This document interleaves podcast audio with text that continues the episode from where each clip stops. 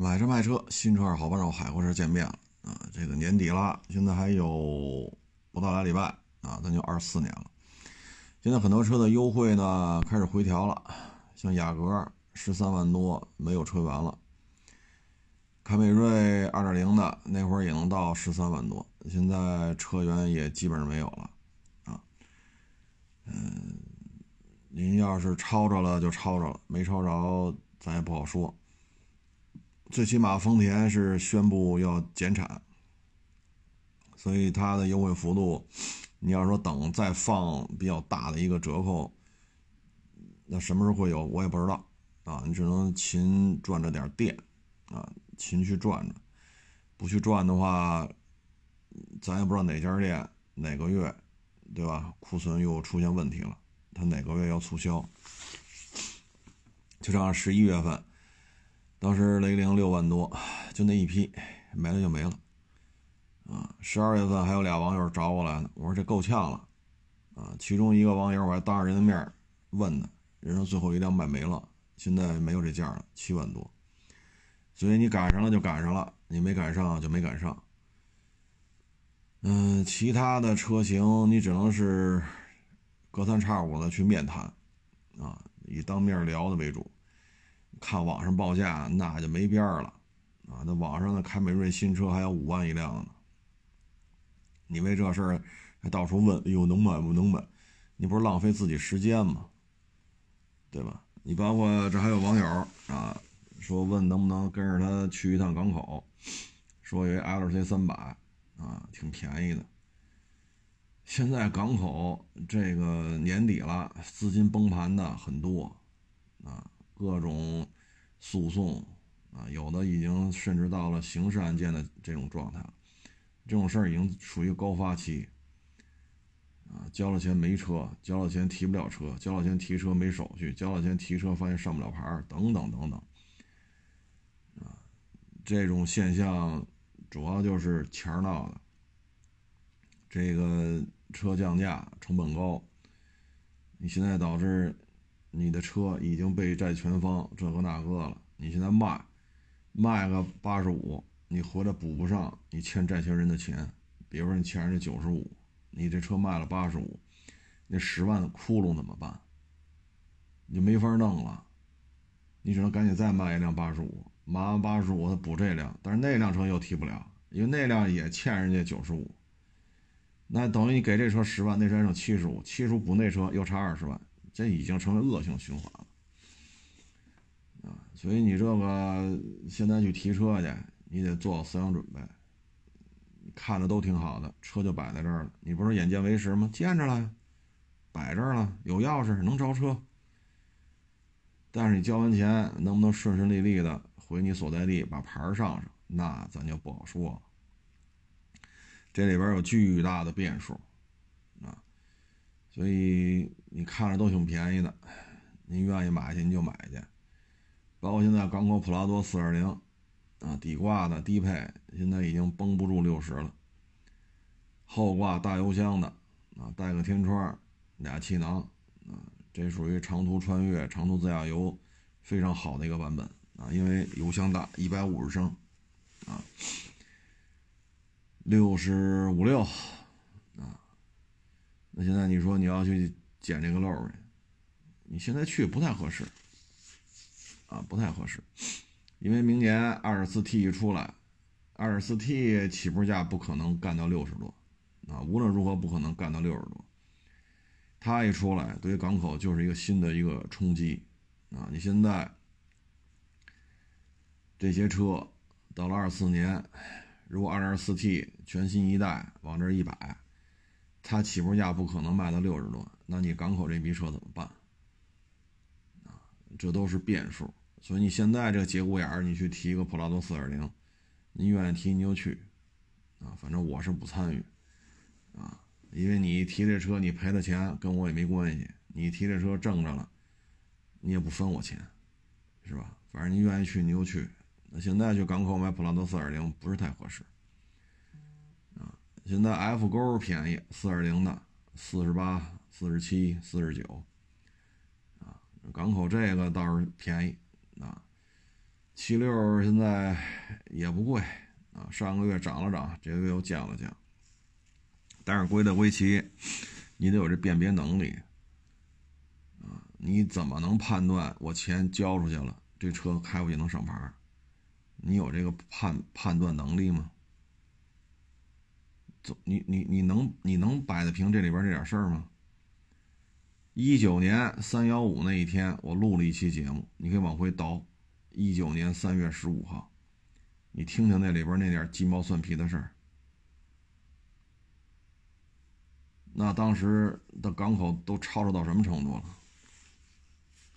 你可以回来听听，那是大本家了，在港口一九年应该算第三第三大本家，自己在那都有楼，不是说买三居室啊，不是那种楼。是这一栋商业楼都是他的，那大院子就不差钱吧？那最后怎么玩的呀？最后怎么玩的？你可以再去听听那期节目，我已经说的很含蓄了，都没指名道姓的啊。就这些问题，你摆得平吗？对吗？所以你愿意去你就去，这钱我也不挣。这事儿我也不我也不参与，啊，您愿意提霸道提二十三百您就去，反正也没多远，对吧？那也不是无人区，也有手机信号，也通马路，有饭店有酒店有招待所有快捷酒店，啊，怎么怎么吃喝住都没问题啊。反正现在这形势呢就这么一状态，啊，就这么一状态。你包括二手车行也是。为什么现在都是来找我来卖大车的？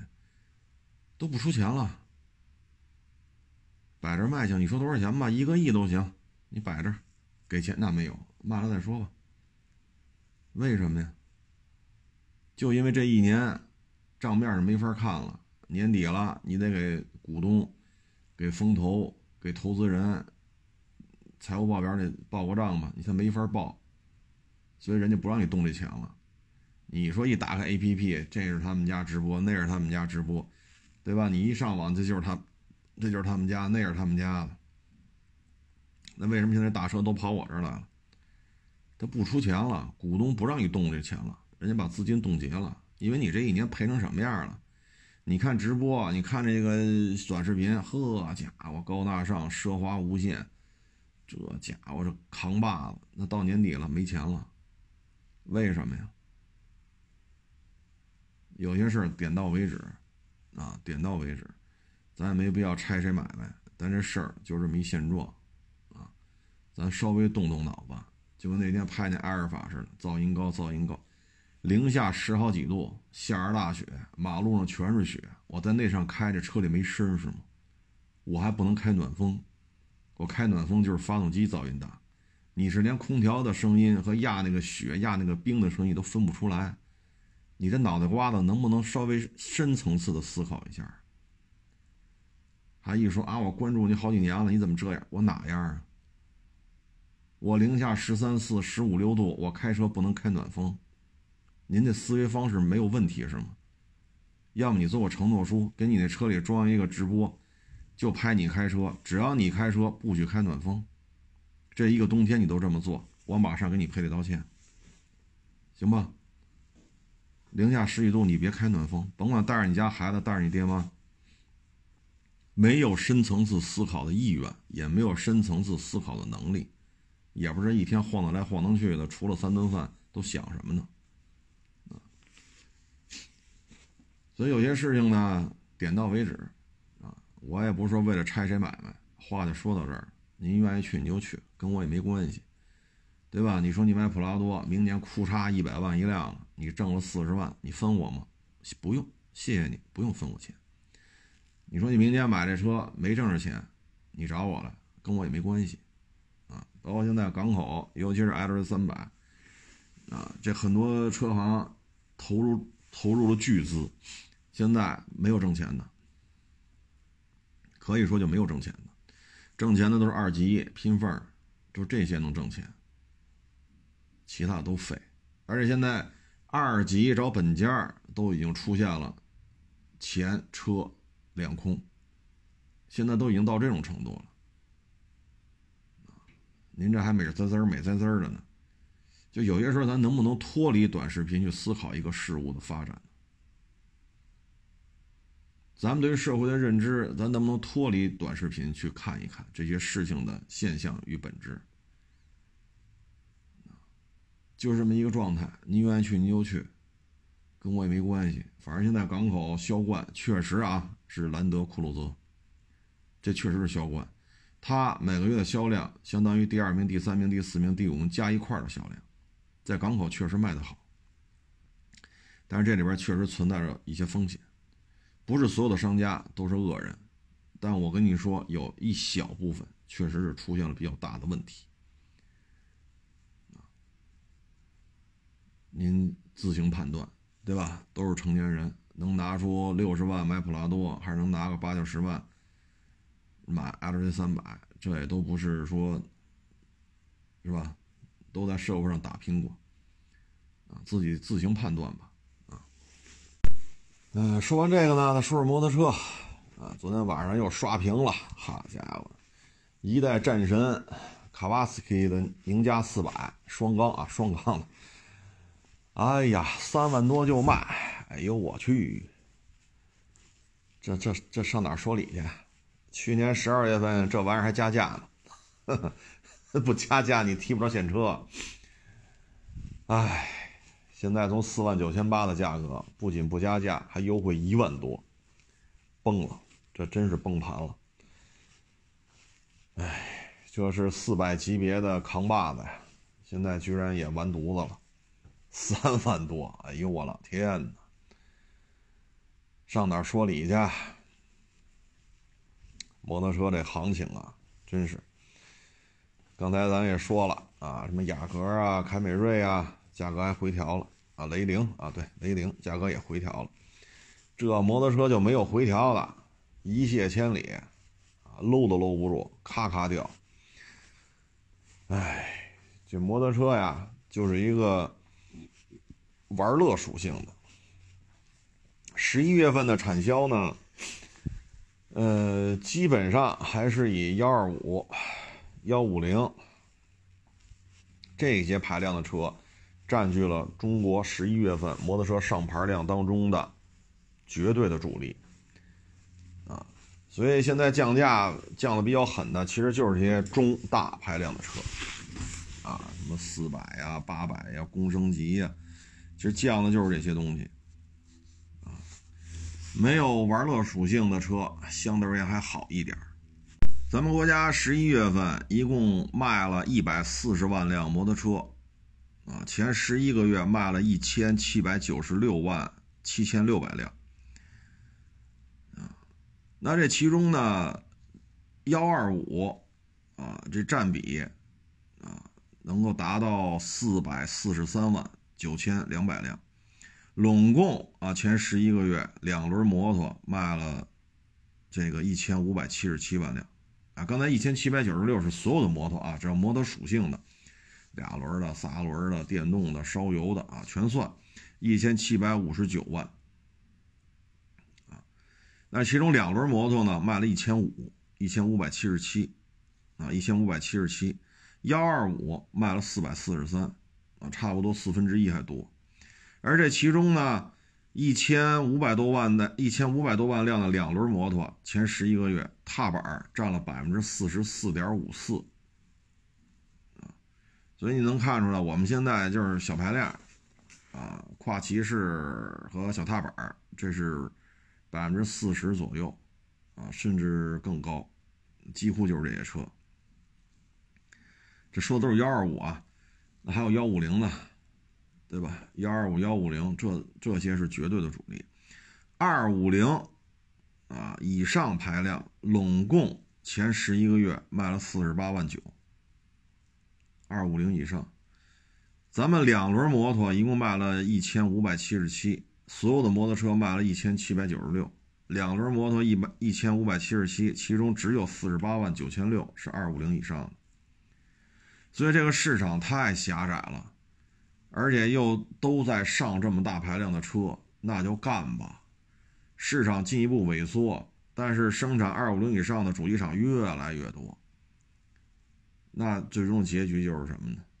市场在缩水，供货商在增加，除了降价就是自杀。也就是说，我们的主机厂崩盘、倒闭、破产，这就是主机厂的自杀啊！这就是现状，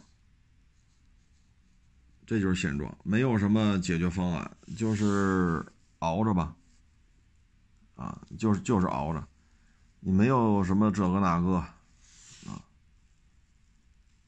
没法弄，你像本田那个 CM 三百，还加价呢。去年就是加价的 CM 三百小单杆巡航，现在呢两万多点两万多点啊。所以现在我们能看出来，就是整个啊这个，嗯，哎呀，说什么好呢？摩托车啊，你不上中大排量不行，对吧？咱企业形象，咱得是吧？我有公升级，我有四缸机，对吧？我什么四百、五百、六百、七百、八百，一直到一千毫升的，俩缸、仨缸的、四缸的，我得弄一堆，卖得动卖不动放一边儿。我企业形象得有，但是你弄出来之后耗费巨资。要知道一台，别说四缸，你就是说。八百啊，左八百六百这个排量的双缸机，它的研发成本远高于幺二五，远高于幺二五啊，但是又卖不动，投资又大啊，哎呀，说什么好呢？反正摩托车企业这个，嗯，二四年依然会很惨，很惨淡。很惨淡，啊，嗯，怎么说呢？只能说走一步说一步吧。你现在买摩托车只能买大牌嗯，我们也不知道五年以后还会剩下谁。你比如说，我们小时候特别喜欢的春兰、春兰虎、春兰豹、春兰虎王，还有。应该是我不太敢确认啊，应该是咱们国家国产的第一台水冷幺二五踏板，叫什么名字我忘了，都是春兰的。那现在呢？我跟一些年轻的网友一说，他们都不知道，他们连春兰空调都没听说过。你说这怎么弄？但是呢，我还是建议买一些大厂的吧。你比如说春风、钱江、呃龙鑫、宗申。啊，那豪爵那就甭提了啊！这销冠，十一月份豪爵依然销冠，豪爵的销量依然等于新大洲本田加五羊本田之和还要多。那新大洲就是就是豪爵啊，啊不是不是呃大长江大长江就是豪爵啊，你买就这些品牌还都可以啊。至于说五年以后、十年以后会剩下谁，这我也不知道啊，只能说眼目前看。就是他们这种现状，啊，明年呢，我个人感觉经销商、摩托车和汽车经销商都会更加的艰难。你像摩托车，这咱给弄出来了，对吧？甭管俩缸、仨缸，呃，四个缸，说是几百毫升的，还是公升级的，ADV、仿赛。巡航、复古是吧？包括那些大踏板啊，三百、三五零，这都不算什么了。现在，呃，有有好几家已经出五百，甚至还要上五百以上排量的踏板车。那你好不容易弄出来了，你肯定往外卖啊。那作为经销商，就必须进车呀，对吧？你挂上牌子，你不能就进点幺二五啊。那也不行啊，那你弄，弄完之后咔咔降，说这车四万九千八，你从厂家拿可能四万六千八，你有三千块钱的浮动空间，你的物流费用、房租、水电、人工啊，各种杂费全在这三千块钱里边，然后你接过来，比如弄了五辆，库嚓，现在这车。三万九千八，你怎么办？本来是挣三千的，或者说有三千块钱的余地，现在一下呢赔七千。那你这三辆也好，五辆也好，这小几万块钱没了。唉，所以明年摩托车经销商这个数量有可能会出现比较大的波动。汽车也是，啊，现在汽车盈利很困难啊！你不用跟我说啊，弄新能源 4S 店就挣。我们周围好多 4S 店，我们周围在过去十二个月之内已经有两家新能源 4S 店崩了。你说他挣钱是吧？那你来啊！那几千平米的店面你给租下来，你找一个新能源品牌签约做他的 4S 店，你给我们打个样，我们跟你学习学习。行吧，别老跟这儿叨叨叨叨叨叨，这个经营很困难。主要原因呢，也是价格战的问题。而且现在这个车呢，从我们啊了解，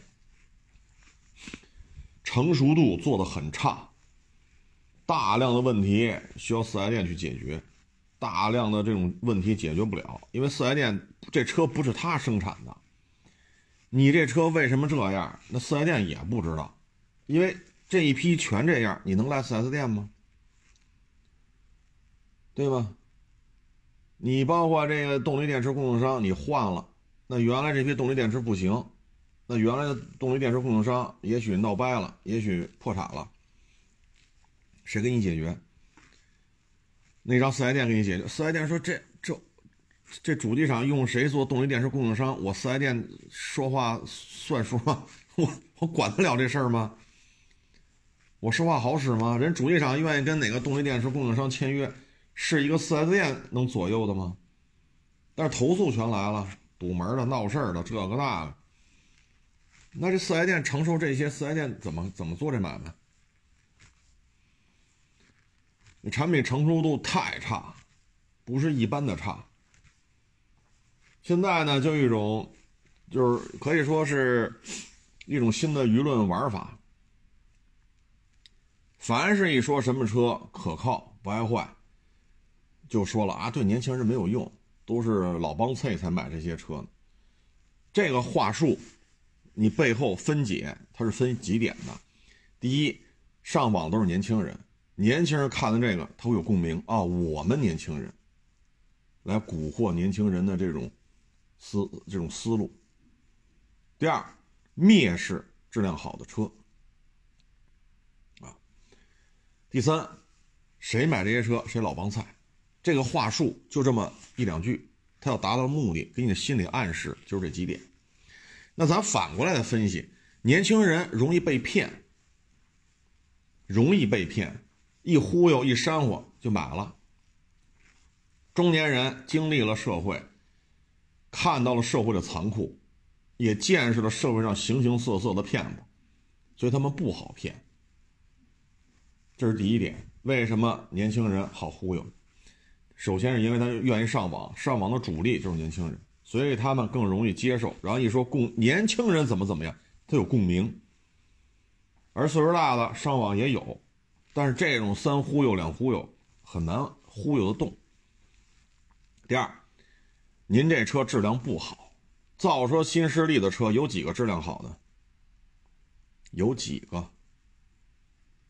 各种设计上的 bug 都没解决就往外卖，从他妈忽悠 PPT 去走路演要风投，到这车能去车管所上牌，三年都不到，连他妈自己的工厂都没有，设计团队外包，路试团队外包，生产外包。什么他妈都外包，就这样的产品，你告诉我它不爱坏，你自己信吗？所以他就得打击所有质量好的车，让你觉得质量好不值一提，质量好根本就不是汽车评测的一个指标，质量好对于买车来讲根本不重要，所以他淡化自己的劣势，抹杀别人的优势，这是一个心理暗示的一个话术。大概其就要达到这些效果，所以我就明确的有时候也给他评论啊，写的就是这些。年轻人容易被骗，啊，不论是厂家的舆论操纵啊，还是流量的这种冲击呀，啊，当我们觉得质量好都是罪，质量好都该拉出去枪毙，质量好都是恶心人的，质量好的车是垃圾，那我们这个舆论导向是对是不对是对还是错呀？我们老百姓需要质量好还是需要质量不好的车呀？所以，就这帮造车新势力，我就可以就这么明确的说啊，你说二四年他们的产品会不会好？二四年再说。但是之前就这些造车新势力的车，质量可以说不咋地，啊，相当不咋地。卖五六十万，那么大个一 SUV，好家伙，纯电的，在他妈北京开二百多公里，我花五六十万买个 SUV，充满电，在北京开就跑二百多公里，你这车存在的价值是什么呀？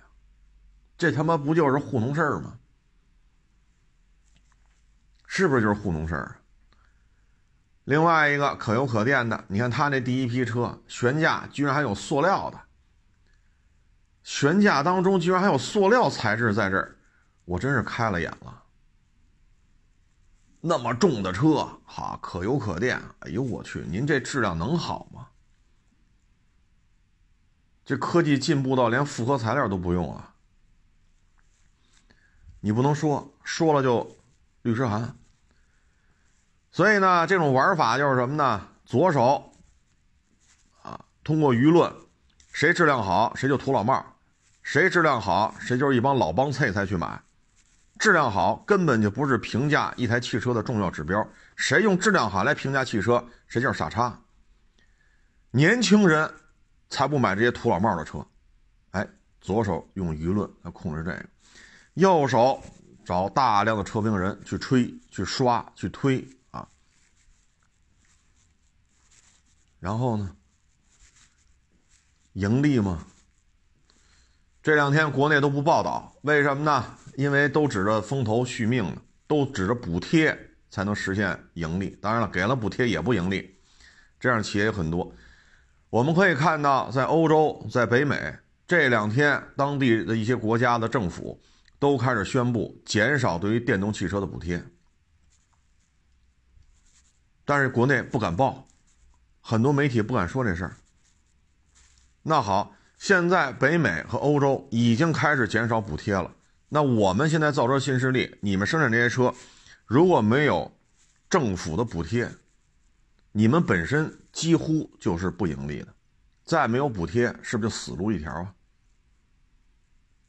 你们在这叨叨叨叨叨叨，吃了这么多补贴，最后还不盈利。这两天我都没发，我都没往微博上发。啊，也是一个造车新势力的车。之前山西那个，哎，是大悦城是哪儿？门口停着那台车，A 柱、B 柱齐根没了。现在呢，A 柱、B 柱、C 柱、D 柱全压折了。我都我都没往上发啊，发这个没有意思。我想说的就是，咱们这个车。现在完全靠国家的补贴在这续命，靠风投在续命。好，你把补贴撤了，你还盈利吗？问题是现在你吃了补贴，你也不盈利啊。没有风投，没有补贴，就更不盈利了。你卖一台车赔好几万，然后你车还卖这么老贵，你存在的价值是什么呢？一说就是家人般的呵护，这个免费那个免费，小区里边啊。这个呃，什什什么卖房子啊，什么卖药的啊，这来吧，叔叔阿姨来吧，听讲座免费送一斤鸡蛋。你连续听一礼拜讲座，免费每天一斤鸡蛋，还送你一桶色拉油，怎么样？呵护的怎么样？最后让你买这枕头啊，七千八百八，只要你拿着枕头睡觉，高血压好了，冠心病好了。血脂高好了，连他妈脚气都好了，厉害吧？只要你拿着枕头睡觉，妇科病好了，前列腺好了，只要你买我这枕头，七千八百八，你来听课啊，叔叔阿姨来听一天，一斤鸡蛋，中午管盒饭，连续听一礼拜，除了鸡蛋还给一桶色拉油，每天都管饭。唉，所以现在你这个产品成熟度到底怎样？啊，现在就在背后胡来，像这最近的媒体这东侧，惹出多大乱子了？这他妈不是乱象是什么？这还是有补贴呢，没补贴呢，你更他妈不挣钱。唉，所以这国内就这个。那你就做吧，啊，你去做这个新能源汽车四 S 店吧。你说这挣钱，那你你投资啊，你投资接一家四 S 店不就完了？给我们打个样，别老网上叨逼叨叨逼叨。啊，做新能源汽车，做传统汽车，现在四 S 店经营压力都非常大，非常的大。因为什么呢？新车不停的降价，你降价之后，你给经销商补贴吗？说这车啊，三十九万九千八，你给这个四 S 店可能是三十七万八千八，啊，四 S 店可能有两万来块钱的余地。结果呢，四 S 店每个月从这进一百辆，现在你库差一台车降五万，那经销商本来有两万块钱的余地，现在呢，一台车赔三万，一进一百辆，这一百辆三百万没了，你让经销商怎么活？怎么活？而且这些车大量的投诉，后期不让发出来，发出来就不给你免费维修，这就是他们的玩法，啊！哎，通过这个冬季测试你能看出来呀，车好不好不重要啊，花钱不去解决自己的问题，花钱去解决所有的能够发生的渠道，啊，拿钱砸死一个算一个。全砸死了，他们家车就宇宙无敌了。哎，就不说这么多了。反正经销商不论是摩托车、汽车，包括平行进口车，包括二手车，二四年依然会很严峻。二四年现在最起码我们能看到的就是摩托车经销商会比二三年大幅度缩水，四 S 店倒闭潮依然会持续。至于说新开的，肯定会有。因为这么多造车新势力还得拼了命的融资，拼了命的去拉风投，然后拼了命的开店，所以他们还会开店。但是他们开店不代表这些店，如果是独立法人的话，不代表他能盈利，不代表他能盈利。他独立独立法人做这些风险非常。刚才说了，我们附近已经倒两家了，就过去十二个月都是新能源的，我就不说品牌了。那好，说你自己开，您厉害，您自己开，对吧？你像北京为例，如果是一个几千平米的店面，就五环外啊，咱就别说三环四环了，五环里，咱就五环外，像我们这儿离五环十公里，够靠外的了吧？说你这个占地面积，比如说六千平，建筑面积超过一万平，你这每年的租金，往往我往少了说啊。不会低于七八百万的，我往少了说，也就是每天的租金，每天两万块钱起步。这么大一店面，现在零下十二度，开空调吗？我就问你开不开空调，开不开灯？水电费，然后这么大一店面，至少连销售带售后，往少了说啊，四五十人的团队，这是往少，不能再少了，再少运转不起来了。这些人一月开一个月开支开多少？水电费多少？租金多少？您再进二百辆车，咱别说太贵的，一台车二十万，进二百辆多少？四千万，月月进。那您说您这个挑费得多高？你一天的房租就两万块，人工呢？六十个人。呵 呵你这就算五千块钱吧，一天就一万块钱人工费，但是不可能做这么低呀！你说保洁阿姨、保安，你开低一点，三四千块钱，那销售的经理、财务、人力、网宣这，你能你你也给人开五千，也就是每天房租两万，人工费不低于一万五，再加上你的水电这个那杂费，你每天的成本四万。你再进二百辆车，你每天得挣多少钱？所以很难干的。你说现在我们这都是自营的，我们就自那您来，你不是有本事吗？你开五百家，咱别说像那大众似的，像丰田似的，一开开六七百家，像五菱开两千家，咱就别说那个了。你开五百家，你给我们开一试试，一家店一天。五万块钱成本，不算金融成本啊，就这个房租、水电、人工，一天五万。你开五百家，您一天的成本多少？一天得多少？两千五百万。这还是别出事儿啊！这还别出事儿，大妖精、小鬼儿，哪块地面都有，折腾折腾你。就咱这造车新势力，谁负担得起一天？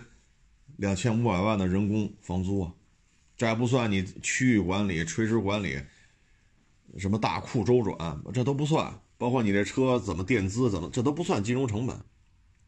就现在这德行，哪家造车新势力负担得起？所以明年经销商日子会很难过啊。现在啊，跟这较劲的呀，就是两种人。第一种人呢，就是厂家给了钱了。我就得到处发帖子，你比如说你发个你发个车，说普拉多，开十几年了，一点毛病没有，他就跑底下说去。年轻人才不认这一套，这是按帖子量给钱。第二种人呢，就是入了迷了，洗了脑了，在他眼里只有烧电的才是王道，其他的都是勒色。啊，他们终究有醒悟的时候。很简单，你卖车的时候你就知道了。像去年十一月份收那车五十多万，对吧？大满配纯电，开两万公里，我们卖才卖二十出头。你开两万就就说三万公里，赔了多少？三十多万。其实那车就两万多公里，我卖凑个整三万公里，赔多少？三十多万。你卖的时候你才知道你这台车值多少钱。你要一九年五十多买普拉多开两万多公里，我二去年二二年十一月份我要去收，我不可能给你这么点钱吧？他怎么着给你四十多，对吧？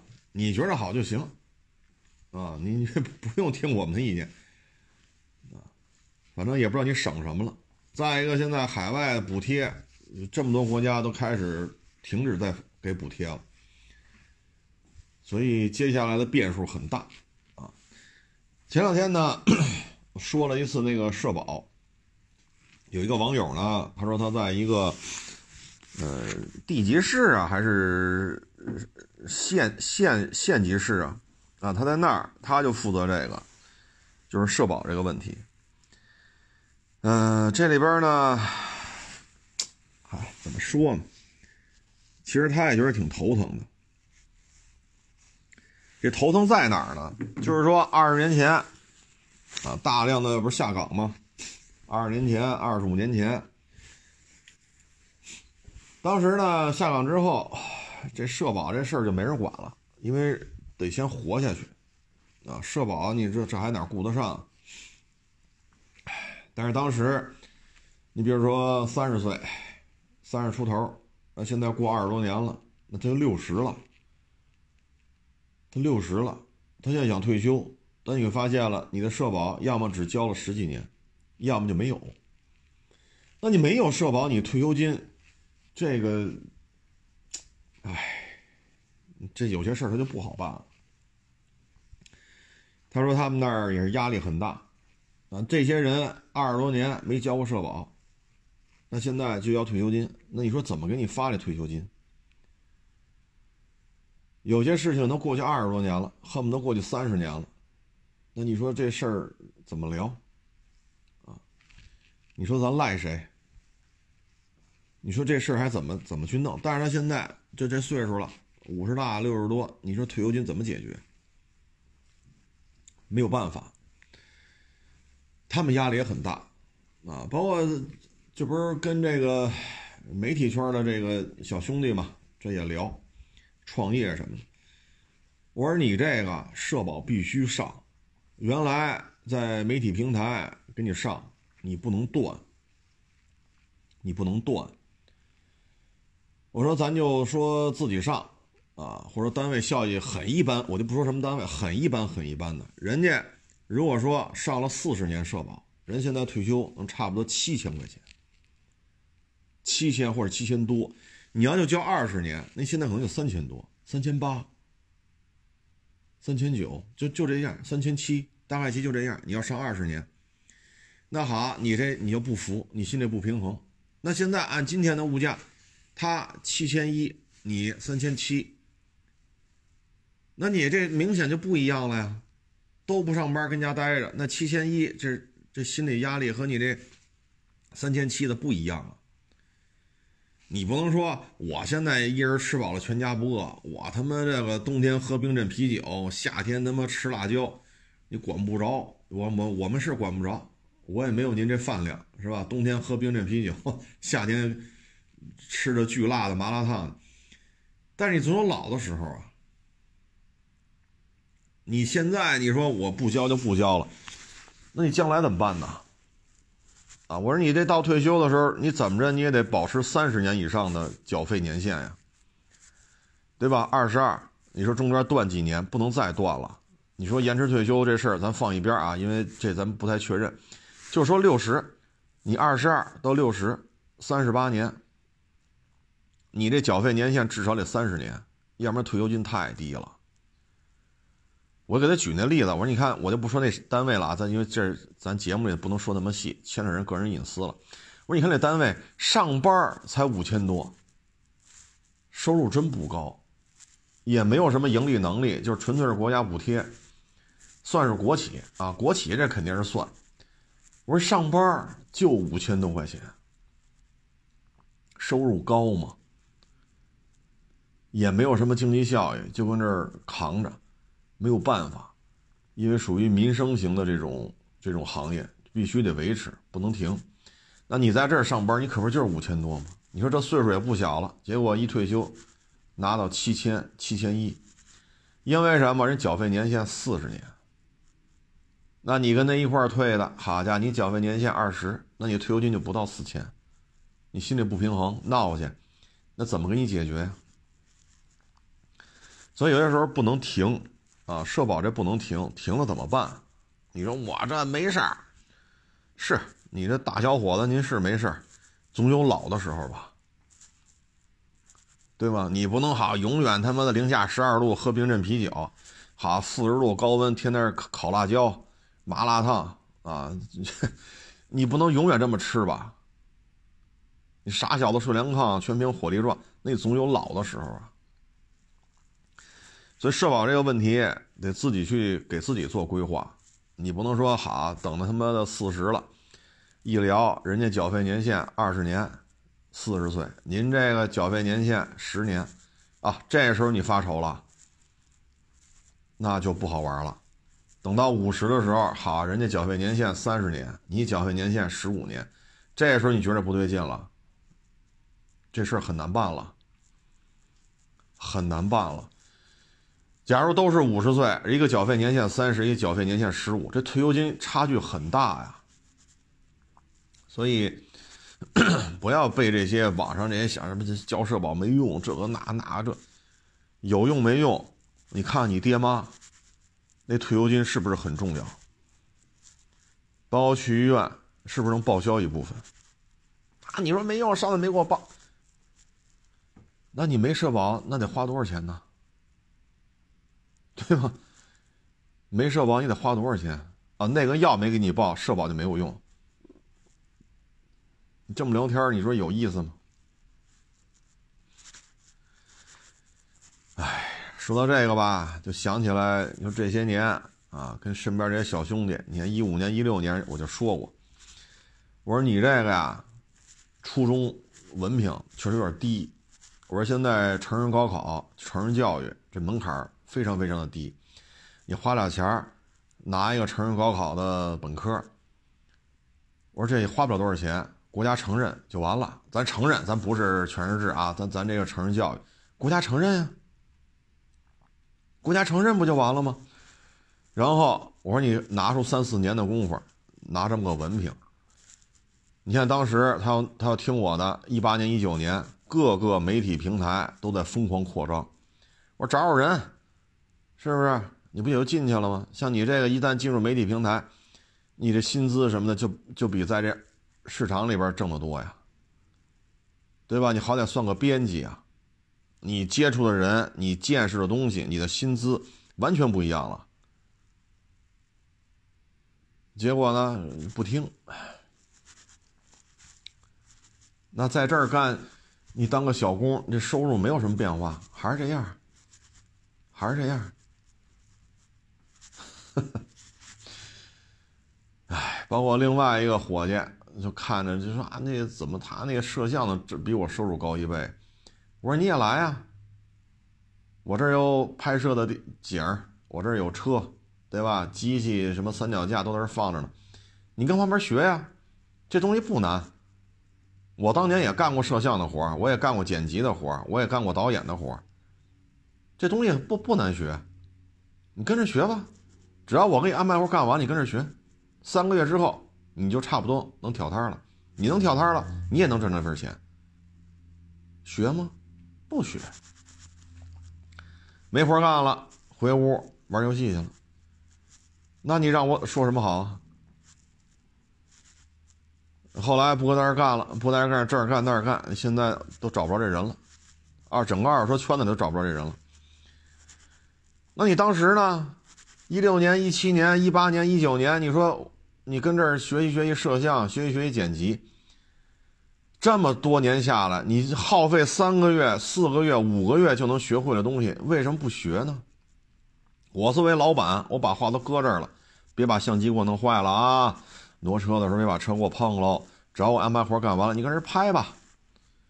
有不明白就问。我作为一个老板，我把话说到这个份儿上了，学吗？那他不学，我有招吗？我也很无奈。这我也不知道应该怎么去解释了。你这不是我儿子，打一顿，他跟我没有血缘关系，就是来这打工的。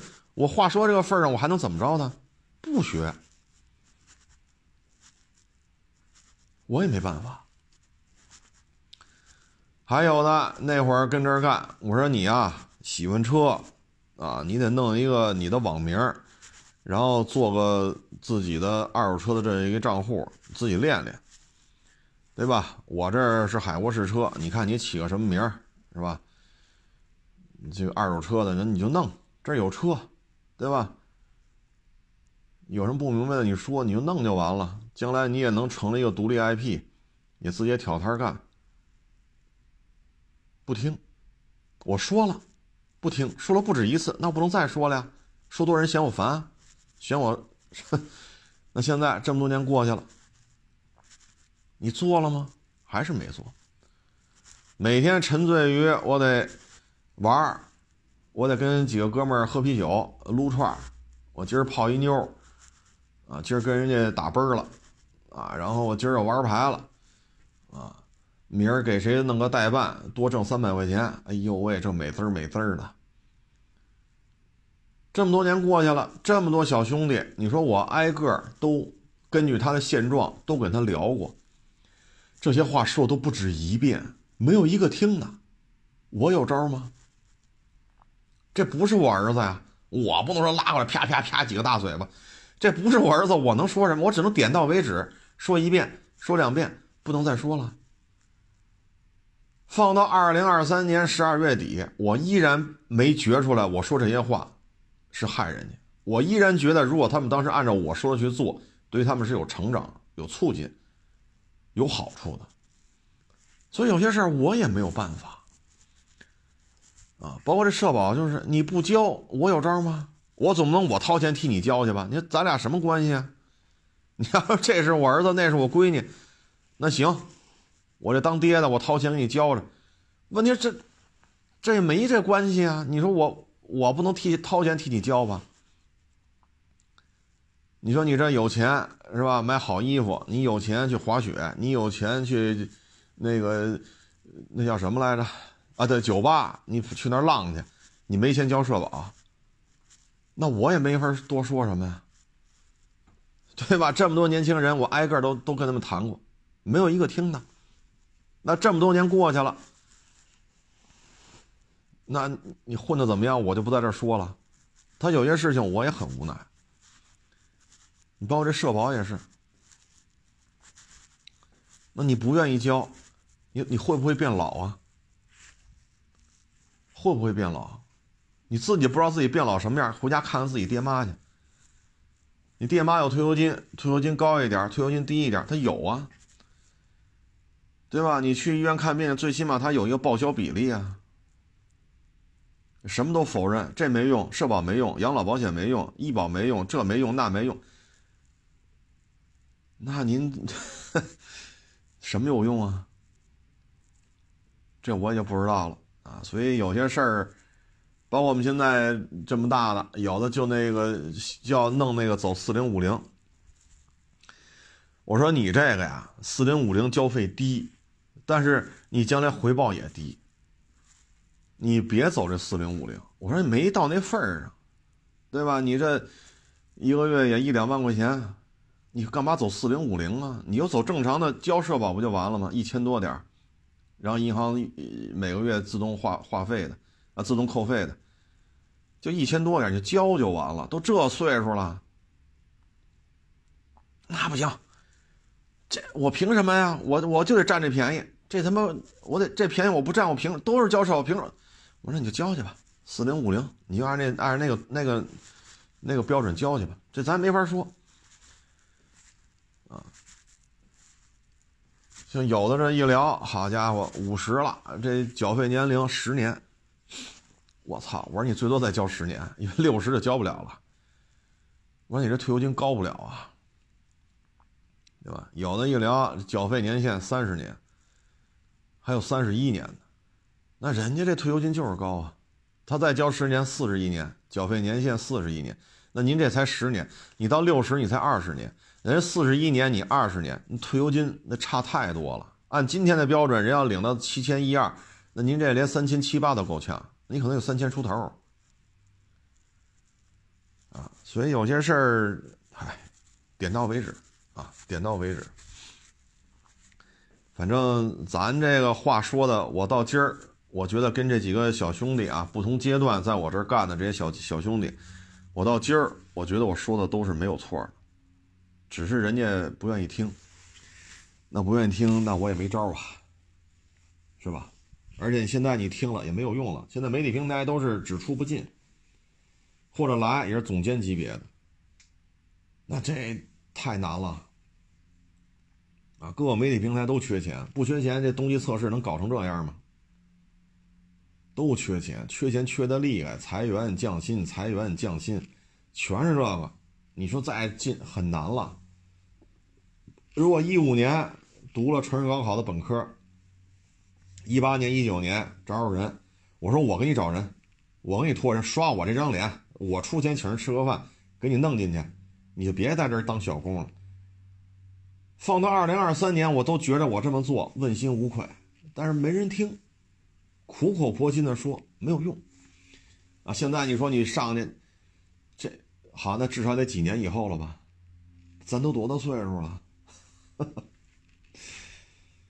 哎，人生啊，真是一晃而过啊。反正年轻是资本，但是年轻啊，千万别由着性子来。有些事情一荒废就废了。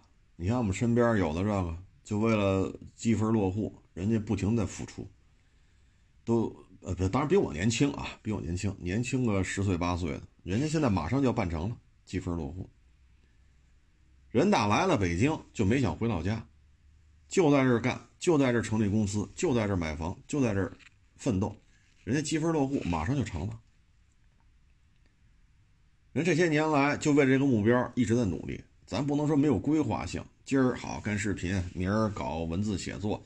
今儿去网站，后去报社，再大后天我要去什么那个自媒体，这没有任何规划性，吃了喝了玩了乐了，社保也不交，积分落户的事也没过脑子。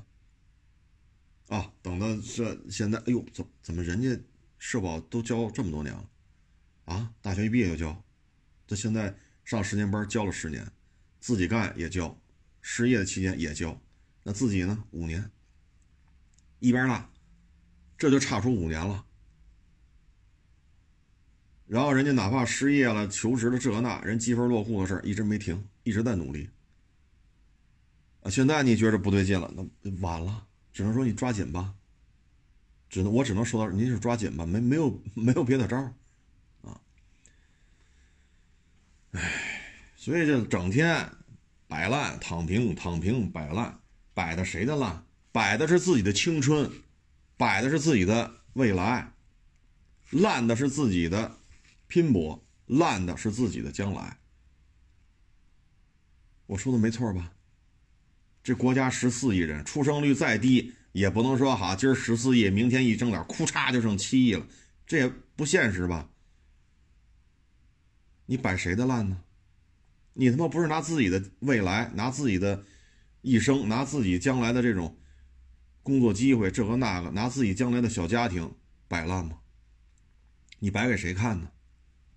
爹妈岁数大了，有退休金，想管管不了了，眼一闭，腿一蹬，死了。那孩子再不放心，那也没办法。老天爷让你咽气儿，那那你也喘不了气儿了，就摆烂摆谁呢？摆给摆烂摆给谁看呢？你咱就这么说，你摆烂摆给谁看？吓唬谁呢？那最后不都是自己倒霉吗？行了，不多聊了，啊，希望大家在新的一年吧，越来越好，希望国家越来越好，行业越来越好，希望每一个听众朋友，新的一年越来越好。欢迎关注新浪微博“海阔试车手”。